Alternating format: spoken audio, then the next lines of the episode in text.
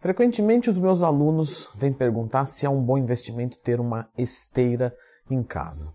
Pois bem, pessoal, para quem usa esteira é um bom investimento. Beleza, Lentuí, mas a gente tem esteiras de 800 reais a 20 mil reais. O que, que eu tenho que olhar nessas esteiras para decidir qual eu devo comprar? Então eu elenquei aqui para vocês 12 itens essenciais para vocês verificarem e pensarem na hora de adquirir uma esteira.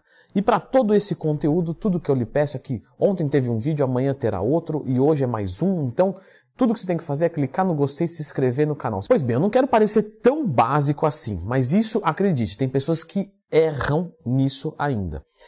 Que o número 12 vai ser ver a voltagem da esteira. Então a gente tem esteira 110 e 220. Em termos práticos, isso não mostra nenhuma diferença, tá? Leandro Twin, mas é, você tem certeza que o 220 não consome menos, não dura mais? Pessoal, em termos gerais, não. Então eu devo comprar uma 110 ou uma 220. Compre o que for mais conveniente para você. A dica número 11 que eu deixo para vocês é tentem comprar as esteiras presencialmente. Por quê? Eu vou falar de outros itens que você deve verificar, mas quando você vai ver presencialmente, você pode fazer um teste, você pode andar nela, você pode correr nela. Então isso vai te ajudar bastante. Então uma recomendação, uma sugestão, tá? É comprar presencialmente a sua esteira. Número 10, veja o tamanho. Então nós temos esteiras grandes e pequenas. Ah, Lento, uma esteira grande é legal porque tem uma esteira, né, onde eu vou correr maior, mais larga. É, isso me parece uma coisa bem interessante. Mas não adianta você comprar uma esteira que não cabe dentro da sua casa, ou que vai ficar muito apertado, que vai te atrapalhar. Então tenha certeza do espaço reservado para a sua esteira né, e o tamanho dela a caber dentro da sua casa. As dimensões da esteira você pode conferir é, tranquilamente em qualquer site de qualquer fabricante. Falando da esteira, né? Na verdade, agora falando da lona ou da manta, nós temos algumas lonas e mantas que são, por exemplo, antiderrapante. E isso é muito bom, porque isso vai gerar segurança para você. Quantas pessoas não colocam as esteiras com a parede atrás? Se acontecer um acidente, você vai bater na parede. Então, se você tem mais chance de escorregar, isso é bastante perigoso. Inclusive, isso é uma sugestão é, que você deve sempre deixar as esteiras com espaço para trás, para que você seja realmente projetado e ejetado dela caso haja algum acidente. Ou você pode bater na parede e se machucar, ou você pode também ficar preso ali, ficar ralando, tá? Mas, enfim, uma diquinha à parte.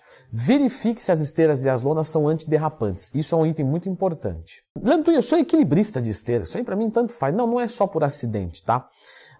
Uma que seja antiderrapante vai te tornar mais confortável para conseguir correr. Talvez alguns de vocês já tenham vivenciado isso, que é uma esteira que fica derrapando, que fica engasgando. É muito ruim de, de treinar numa esteira assim. Número 8. Eu sei, eu falei da medida, é, justamente da esteira como um todo e onde ela vai encaixar. Mas algo que é importante você ver é que não necessariamente uma esteira que é maior, ela tem uma lona maior. Então talvez ela tenha uma lona pequena. E isso para você, para o seu tamanho, não seja tão legal. Ah, para uma mulher de 50 quilos, vai muito bem. Agora, para um homem de 2 metros de altura, Talvez fique um pouquinho dificultoso. Então dá uma olhada no tamanho da lona. A esteira vai caber na sua casa e a lona vai caber no seu corpo. Número 7. Pense nas suas articulações. Leandro Twin já fez vídeos sobre articulação, artrose, é, condromalácia patelar? Sim, sempre que tiver uma dúvida, procura. Leandro Twin, mais tema, que você vai encontrar um vídeo meu aqui no canal. E todas as esteiras têm um sistema de amortecimento, como se fosse a suspensão de um carro, para absorver impacto. Algumas vão ser mais eficientes do que outras. Então, se você pega uma esteira de mais qualidade, que absorve mais impacto, isso vai ter a chance de causar menos lesões, ou se você tiver lesão, vai fazer toda a diferença para ir treinar. Na rua você vai ter alguns benefícios. Ah, correr ao ar livre, vou respirar um ar puro.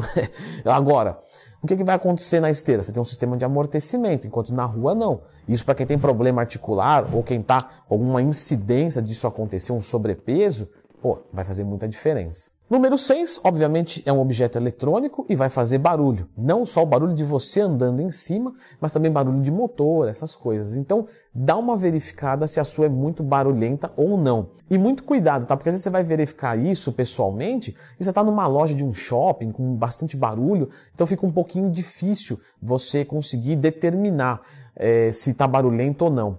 O que eu recomendo, assim, pelo menos né, de, de, de, forma paliativa, baixa um aplicativo no celular que calcula os decibéis. E aí você coloca mais ou menos perto de duas, três esteiras, você vai conseguir calcular, vai ter, vai ter uma média um pouquinho melhor. Número 5, isso é muito bom, tá? Inclinação. Então algumas esteiras elas inclinam. E o que, que essa inclinação faz, no Twin? Na verdade, a gente já sabe que o mais importante para quem ainda busca estética é a frequência cardíaca. Então, se eu ficar em 150 batimentos por minuto de qualquer aeróbico, mais ou menos falando, vai dar no mesmo. Com a inclinação, eu consigo fazer uma caminhada e exige bastante da minha frequência cardíaca. Qual, e qual que seria uma vantagem então, Leandro? Porque basta eu correr para chegar lá, não é? Sim, é. Mas para quem tem problema articular, se você caminha, você tem menos impacto. E isso pode ser muito bem-vindo.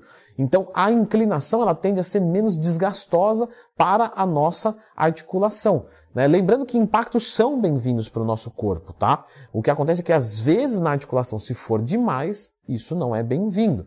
Então a inclinação te dá mais uma opção. Número 4, verifique se existe um botão de emergência. Algumas esteiras, acredite ou não, não tem um simples botão de emergência. Isso pode ser bastante perigoso, porque de repente acontece um acidente e não tem um botão para parar. Número 3, falei da frequência cardíaca, não é mesmo? Então, o controle da frequência cardíaca algumas esteiras fazem. Então algumas você vai posicionar as mãos em cima, outras vão ter outros apetrechos no dedo, alguma coisa nesse sentido para medir frequência cardíaca, mas de qualquer forma verifique se a sua esteira tem. Não que seja algo obrigatório, até porque você pode comprar uma parte, né? Tem, tem alguns aparelhos que você conecta no celular e eles já te dão a frequência cardíaca através de aplicativo, Bluetooth, Wi-Fi. Mas se a esteira já tem, já ajuda uma coisa só, já resolve todos os problemas. Número 2 eu tô que legal, né? Mas olha só, eu peso 50 quilos. Mas tem uma outra pessoa que vai usar esteira que pesa 130 quilos. E aí? Não tem diferença nenhuma? Claro que tem. A esteira tem um motor. E o motor tem uma cavalaria. Então, uma cavalaria pode não ser suficiente para um indivíduo muito pesado. Existem duas modalidades de esteira, tá? Elétrica e mecânica. Na mecânica, o ideal é que a gente fuja das mecânicas. As elétricas são muito mais eficientes. As elétricas normalmente vai ter motores aí de 1,5 cavalos a 3 cavalos. E aí isso tem que ter uma relação com o tamanho da esteira e tal para entregar essa potência. Então o ideal é você ver, é, no manual não pode esquecer de ver, falar assim, olha, eu peso tantos quilos, eu vou estimar que, sei lá, em off eu chego a tanto, em cut chega a tanto, então ela tem que me atender aqui, ou se eu vou compartilhar com mais alguém, enfim não esqueça de ver a questão da cavalaria e do peso do indivíduo que vai ser usada a esteira. E o número um, tá, que você deve pensar antes de comprar uma esteira é cogite comprar outro equipamento. Então, eu particularmente acho que é muito legal a esteira, mas eu gosto mais de elíptico. Então, cogita o elíptico, cogita a bicicleta, veja outros é, aparelhos aeróbicos que de repente, você fala, pô, uma esteira 15 mil. Eu vou comprar uma bicicleta top por 5 mil. Pô, então compensa muito mais. Então lembre-se que se você quer é, a esteira, claro, eu sou um corredor de rua, maratonista. Pô, a esteira vai ser melhor do que a bicicleta, porque ela é específica com a mecânica do que eu estou procurando. Agora, se eu só quero só queimar calorias, eu posso procurar outras coisas. Se eu tenho muito problema de joelho, o elíptico vai ser muito melhor do que a esteira, porque ele não tem impacto. Então, pesquise outras modalidades de aparelhos aeróbicos. Agora, você pode me questionar o seguinte, lendo Twin. Eu não tenho espaço em casa para colocar uma esteira e eu não tenho dinheiro para isso também. Ou um ou outro. Existe alguma maneira de eu fazer aeróbicos em casa, né? Por exemplo, eu ouvi falar de uma corrida estacionária. Ah, muito bem. Nós temos outros exercícios aeróbicos que você pode fazer em casa sem infraestrutura nenhuma. Então dá uma conferida porque de repente esses daqui, sem custo nenhum, sem ocupar espaço nenhum, já atendem você.